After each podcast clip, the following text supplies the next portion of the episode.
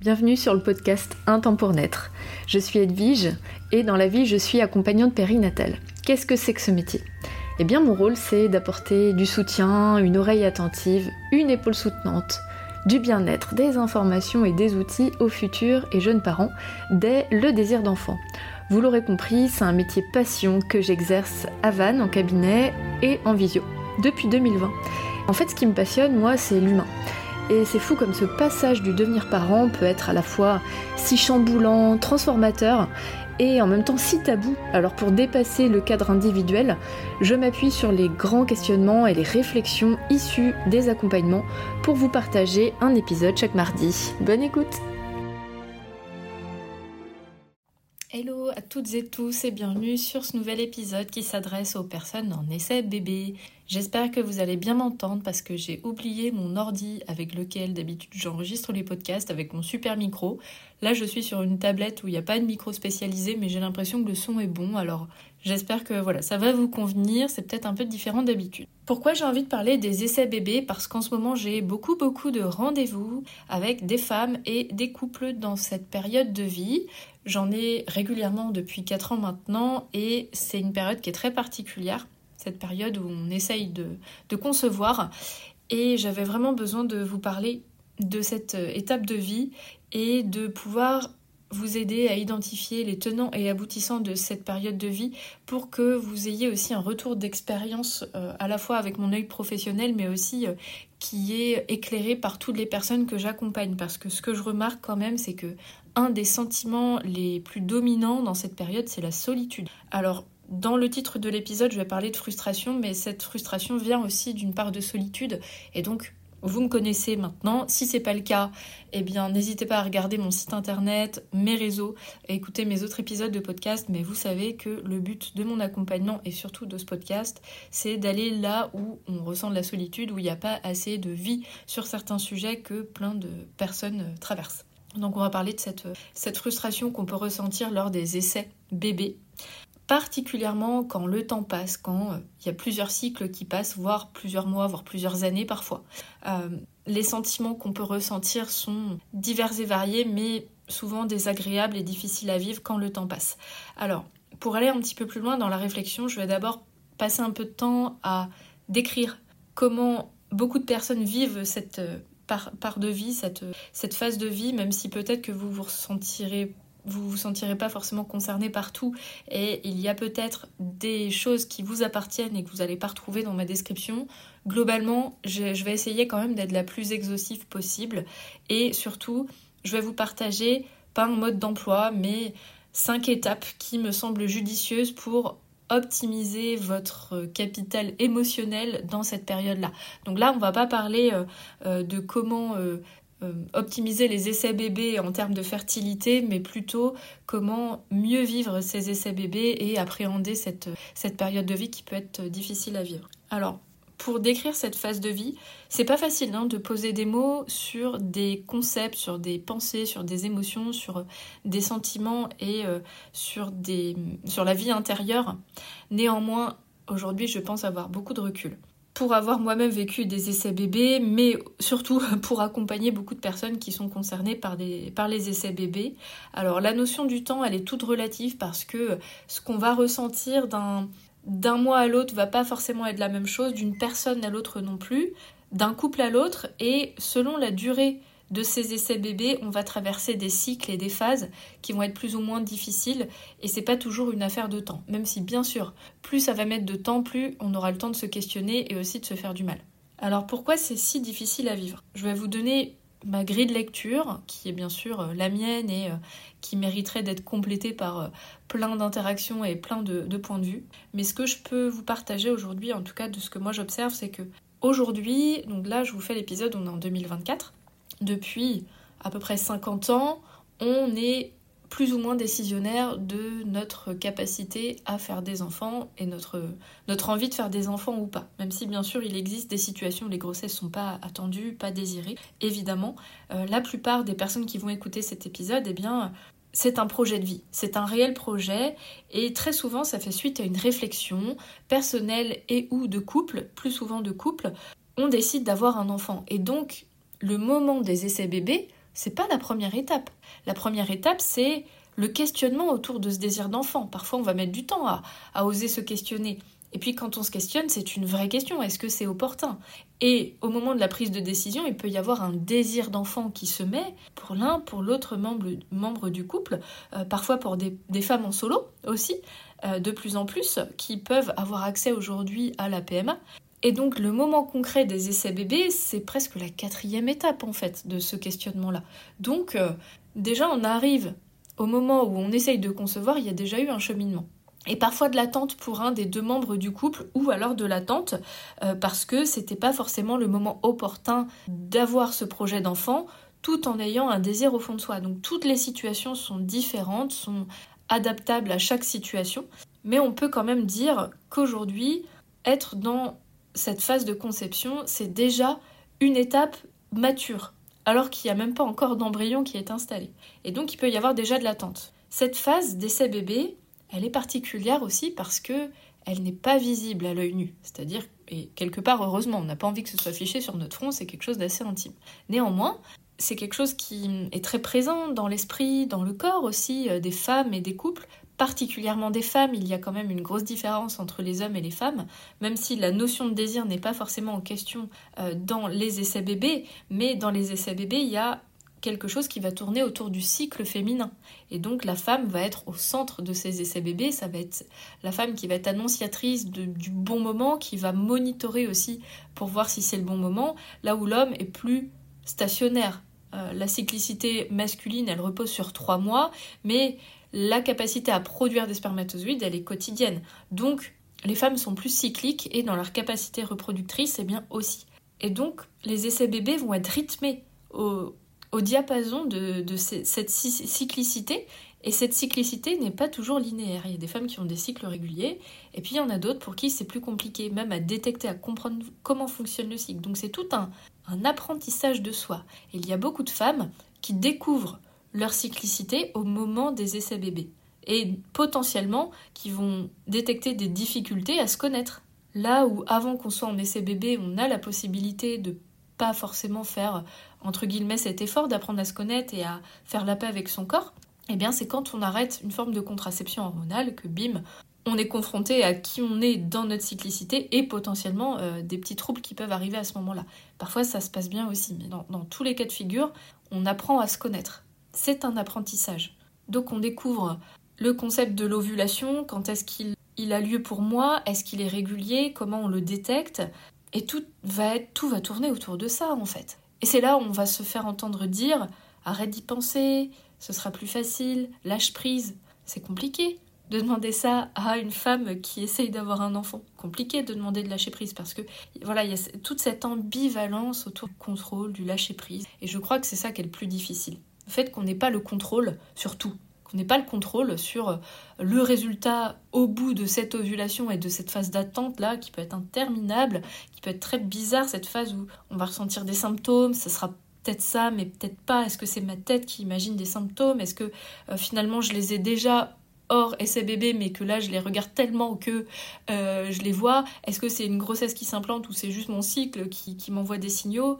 Pas évident. Est-ce que j'ai bien ciblé mon ovulation? Est-ce que j'ai bien ovulé d'ailleurs? Pas évident. Et comment l'annoncer dans le couple? Comment garder le cap dans le couple pour que ça reste spontané, qu'on ait une relation comme avant, alors qu'on est en essai bébé et que la, sexualité va évoluer? Il va y avoir un objectif derrière, mais est-ce que c'est bien d'avoir cet objectif-là? Et en même temps, sans ça, c'est compliqué aussi d'optimiser les essais bébés, et plus le temps passe, et plus c'est dur à vivre. Il y a tellement de questions dans la tête des femmes en essai bébé, et la relation de couple, eh bien, elle est mise à rude épreuve parfois, parce que parfois on se comprend pas. Dans la tête des hommes, c'est différent. Et je crois que le mot ambivalence, il est très bien choisi au sujet des essais bébés. Il y a beaucoup d'ambivalence, à la fois sur moi et comment je dois penser à ces choses-là, et en même temps, est-ce que je dois vraiment y penser parce que j'ai pas le contrôle sur tout? Comment je peux en fait penser correctement? Et mes émotions, cette culpabilité, qu'est-ce qu'elle vient faire là? Mais souvent, elle est bien là. Et dans la relation de couple, c'est ambivalent parce que j'aimerais que ça soit plus fluide et en même temps euh, j'aimerais aussi qu'il fasse sa part. Et parfois quand il essaye de faire sa part on se comprend pas toujours. Une ambivalence sur le fait que ce soit intime et qu'en même temps on aimerait avoir du soutien. Et les mots des personnes qui peuvent potentiellement être au courant sont pas toujours justes. Une ambivalence sur le contrôle. Est-ce que je dois me complémenter? Est-ce que je dois regarder mon cycle? Est-ce que c'est trop? Est-ce que je dois faire des tests d'ovulation? Donc tout ce brouhaha mental, il a un impact. Et quand on voit la vie défiler chez les autres, euh, c'est ça aussi qui peut être difficile pour beaucoup, beaucoup de personnes, c'est de voir que le temps passe chez soi et on voit des, personnes plus ou moins proches qui rentrent euh, au quai, qui, rentrent sur leur quai et qui prennent le train tout de suite. Moi j'attends toujours mon train, ça fait plusieurs cycles que j'attends. Pourquoi? Là, je viens de peindre un tableau global. Peut-être qu'il y a des choses où vous direz Ah ouais, c'est carrément moi, et d'autres choses, non, ça, ça me concerne pas trop. Il y a autant de ressentis possibles que de femmes, que de couples, et que de cycles aussi. D'un cycle à l'autre, on ressent pas les mêmes choses, d'un jour à l'autre, on ressent pas les mêmes choses. Et c'est pas un voyage apaisé, c'est pas un long fleuve tranquille. Et puis parfois, on va avoir des périodes où ça va plutôt bien, et puis on comprend pas pourquoi une semaine après, c'est plus compliqué. C'est des vraies montagnes russes, de l'invisible. Alors, je vous propose cinq étapes pour tenter d'apaiser et de vivre les choses le mieux possible. Alors, je dis bien le mieux possible parce que, encore une fois, c'est une utopie d'imaginer que ce sera tout lisse. C'est pas vrai. Je ne crois pas qu'il existe des couples pour qui c'est absolument tout lisse ces essais bébés. Voilà. Sachons le dire. Parlons-en.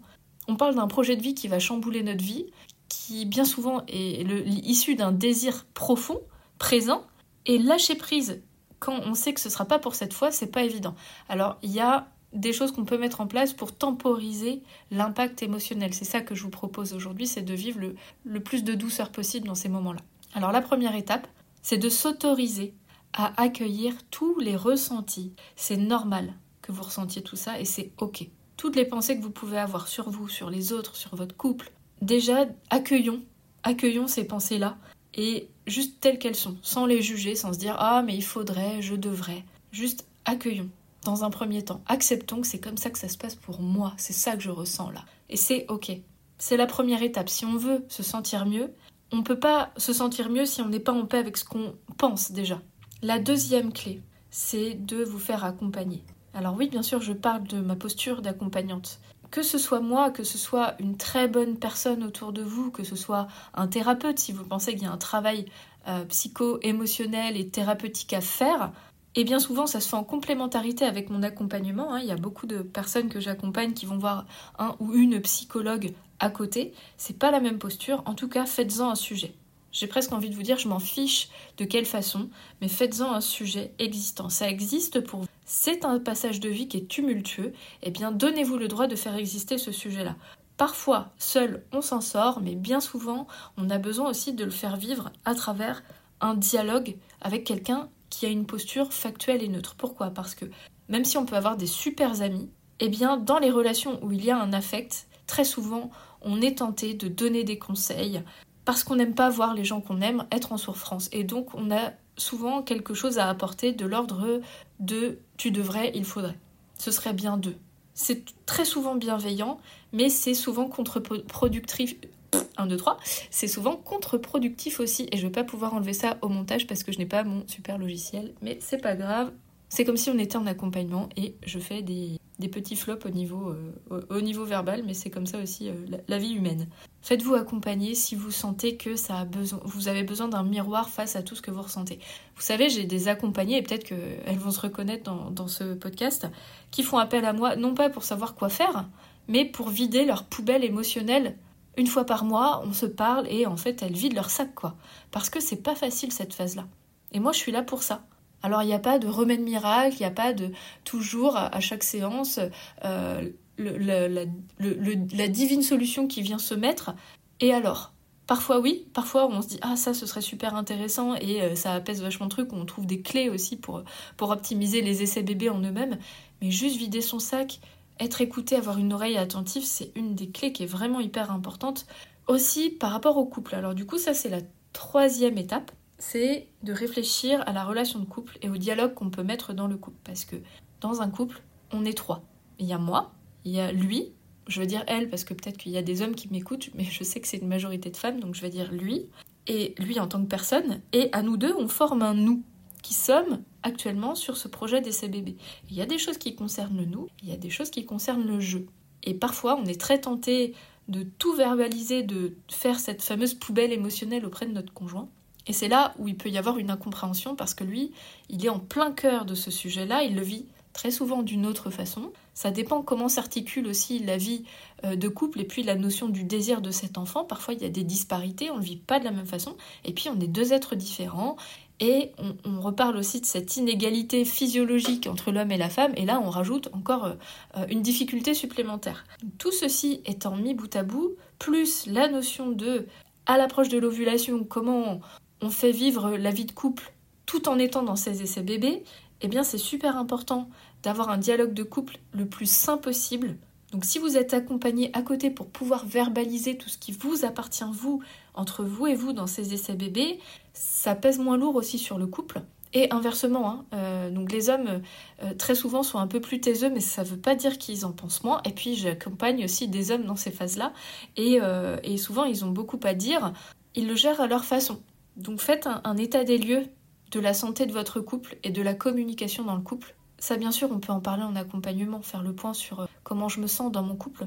Et ce qui peut être intéressant selon là où vous en êtes, c'est pourquoi pas de se prévoir un dîner à deux, pas à la maison, mais ailleurs, dans un terrain neutre, pour faire le point, pour soit on, on a remarqué qu'on était hyper focus sur ces essais bébés ces derniers temps et on se dit allez on parle d'autre chose. Ça va pas diminuer nos chances d'avoir un bébé, mais ça va augmenter nos chances de reconnecter en tant que couple.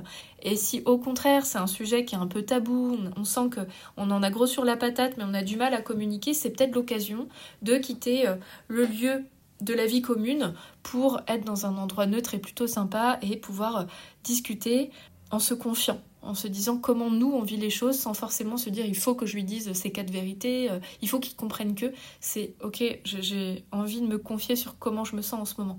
Alors c'est une des clés parmi des dizaines et des dizaines possibles, mais je pense qu'on peut un peu tous se reconnaître sur ce scénario-là, hormis bien sûr les femmes qui sont en PMA solo. Là bien sûr on zappe cette étape, c'est pas, pas nécessaire, mais ça va de soi. Donc voilà, troisième étape pour résumer, c'est de faire un état des lieux de la santé morale du couple, la santé du couple en général, et de tenir compte du fait qu'on a chacun nos modes d'emploi. Quatrième étape, là ça va être autour du contrôle et du lâcher prise. Je crois fondamentalement qu'on ne peut pas totalement lâcher prise sur les essais bébés, c'est chimérique. Alors, faire le point sur ce que vous pouvez vraiment contrôler. Et oui, il y a des choses que vous pouvez contrôler. Ça ne veut pas dire qu'on contrôle le résultat final, mais il y a des éléments sur lesquels vous pouvez avoir une, une prise c'est notamment votre cyclicité. Est-ce que vous connaissez bien votre cycle? Est-ce que vous arrivez à détecter votre ovulation? Euh, Si c'est le cas, est-ce que vous êtes capable de vous passer de tests d'ovulation ou pas? Si c'est très régulier et que vous avez d'autres indicateurs comme votre glaire cervicale et votre température, donc si c'est des notions qui vous interrogent, eh bien n'hésitez pas à caler une séance d'accompagnement pour en parler. Donc à quel point vous êtes en capacité de voir votre cyclicité. Et parfois, on a besoin d'une aide médicale parce que cette cyclicité ne fonctionne pas bien. Donc euh, ça aussi, c'est un, des scénarios sur lesquels on ne va pas avoir de, prise totale, mais on peut quand même euh, s'observer en tout temps et noter. Notez vos ressentis corporels, votre température si vous la prenez. Parfois, c'est pas toujours opportun de le faire quand on est dans un processus obsessionnel. C'est pas toujours opportun. Et si votre cyclicité est plutôt stable, euh, c'est pas toujours nécessaire non plus plutôt dans un premier temps pour apprendre à se connaître. Donc ça, c'est pareil, c'est du cas par cas, on en parle en accompagnement et on fait le point sur là, sur ce cycle-ci, voilà ce qui peut être opportun ou pas. Et l'accompagnement peut être l'occasion aussi de faire le point sur euh, cette notion de contrôle pour soi. Qu'est-ce qui est juste ou pas? Donc le contrôle sur la lecture de votre cyclicité, la notion de contrôle sur comprendre notre fenêtre fertile, c'est-à-dire la période à laquelle on va être potentiellement fertile lors d'un rapport sexuel. Et donc cette fenêtre, elle dure à peu près une bonne semaine. Le contrôle sur comment la faire vivre dans le couple. Donc ça, ça peut être aussi euh, euh, discuté. Est-ce qu'on se donne un mot de passe pour dire que c'est le début? Est-ce qu'on propose à notre conjoint euh, d'avoir une application ou de se noter dans son agenda en fonction de ce qu'on connaît de nos cycles, de pouvoir faire vivre cette période des essais bébés d'une autre façon, nous surprendre, être autonome dans la capacité à savoir que c'est le bon moment? On peut aussi avoir une certaine capacité à prendre le contrôle sur notre hygiène de vie. Alors je suis désolée, j'aime pas du tout ce terme-là, mais euh, j'en ai pas d'autre qui me vient.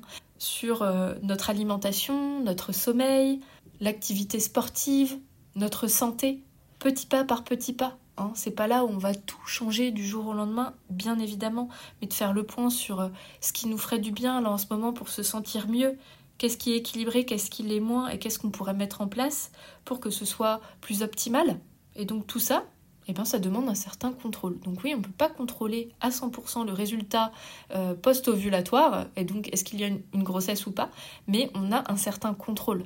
Et quand je dis on, c'est aussi euh, le conjoint.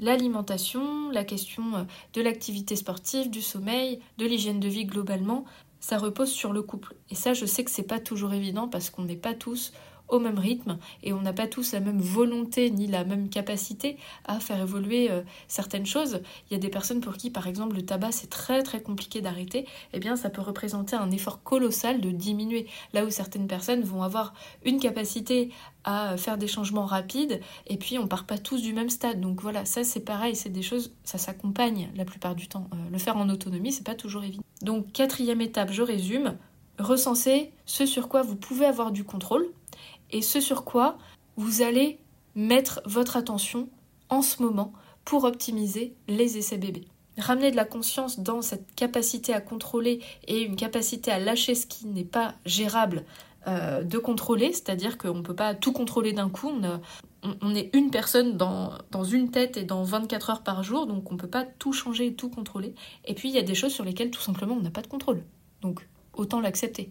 Et cinquième étape, une fois qu'on a recensé ce sur quoi on mettait notre attention pour ces essais bébés, eh bien à l'inverse, qu'est-ce qui vous fait du bien en dehors des essais bébés et qu'il est important de maintenir dans votre vie? Est-ce que c'est une pratique sportive, un loisir, des arts plastiques, des sorties avec des amis, des voyages, votre vie professionnelle aussi?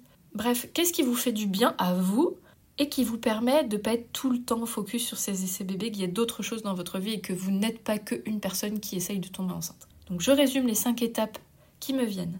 Autorisez-vous à accueillir vos ressentis, quels qu'elles soient, sans condition, sans jugement. 2. Vous faire accompagner. 3. Maintenir un dialogue sain dans le couple. 4. Faire le point sur ce sur quoi vous avez le contrôle dans vos essais bébés et les définir clairement et concrètement tout en sachant, j'ajoute, hein, que ça peut évoluer d'un cycle à l'autre. Hein. On n'est pas obligé de mettre notre attention tout le temps sur les mêmes choses. Et, c'est forcément vrai parce que si on, instaure une nouvelle habitude sur un mois, deux mois, trois mois, euh, selon le temps que, ça, ça, prend pour vous, eh bien ça devient une habitude et ce n'est plus un effort. Dernière étape, investir d'autres choses qui vous font du bien, hormis ces essais bébés qui de toute façon existent, ça ne leur enlèvera rien. J'espère que ces réflexions vous apportent, vous aident, vous nourrissent. Je vous apporte vraiment tout mon soutien. Je suis de tout cœur avec vous. J'ai conscience que c'est des périodes de vie qui sont pas toujours aussi initiatiques. On apprend beaucoup de choses sur soi dans ces périodes-là, même si on n'est pas toujours à même de le voir quand on est euh, en, plein dans le vif. Je profite euh, de cet audio, de ce podcast pour euh, dire un grand merci aux personnes qui me font confiance en accompagnement. C'est toujours extrêmement riche. Dans ces périodes d'essai bébé, c'est c'est des accompagnements qui valent de l'or et, même pour moi, j'apprends beaucoup de choses auprès de vous.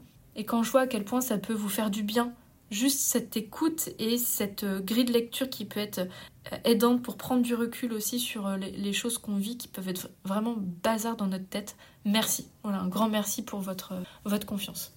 Et merci bien sûr à, toutes les personnes qui écoutent le podcast et, qui m'envoient euh, régulièrement des messages, même si c'est pas le cas.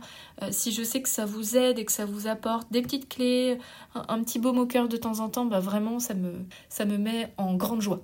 Merci beaucoup euh, de votre fidélité et merci pour les messages que vous m'envoyez parce que parler seul derrière son ordi, c'est pas évident non plus euh, de parler d'un sujet à un ordinateur, mais je sais que vous êtes beaucoup de personnes à m'écouter, je suis bien au courant et donc euh, et, merci de, me renvoyer des, messages autour de, ce que vous vous pouvez traverser à travers les podcasts. Quoi. Je vous souhaite une bonne fin de journée, je vous souhaite que cette période de vie soit la plus apaisée possible et je me tiens disponible en cas, en cas de besoin.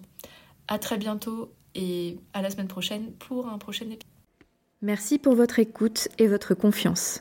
Si vous aimez mon podcast, vous pouvez m'aider à le rendre plus visible en me mettant une note et un avis sur votre appli de podcast. Vous pouvez aussi partager auprès de vos proches qui sont concernés.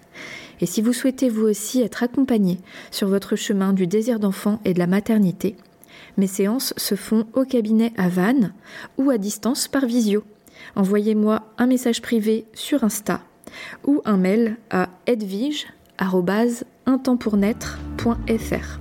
À bientôt!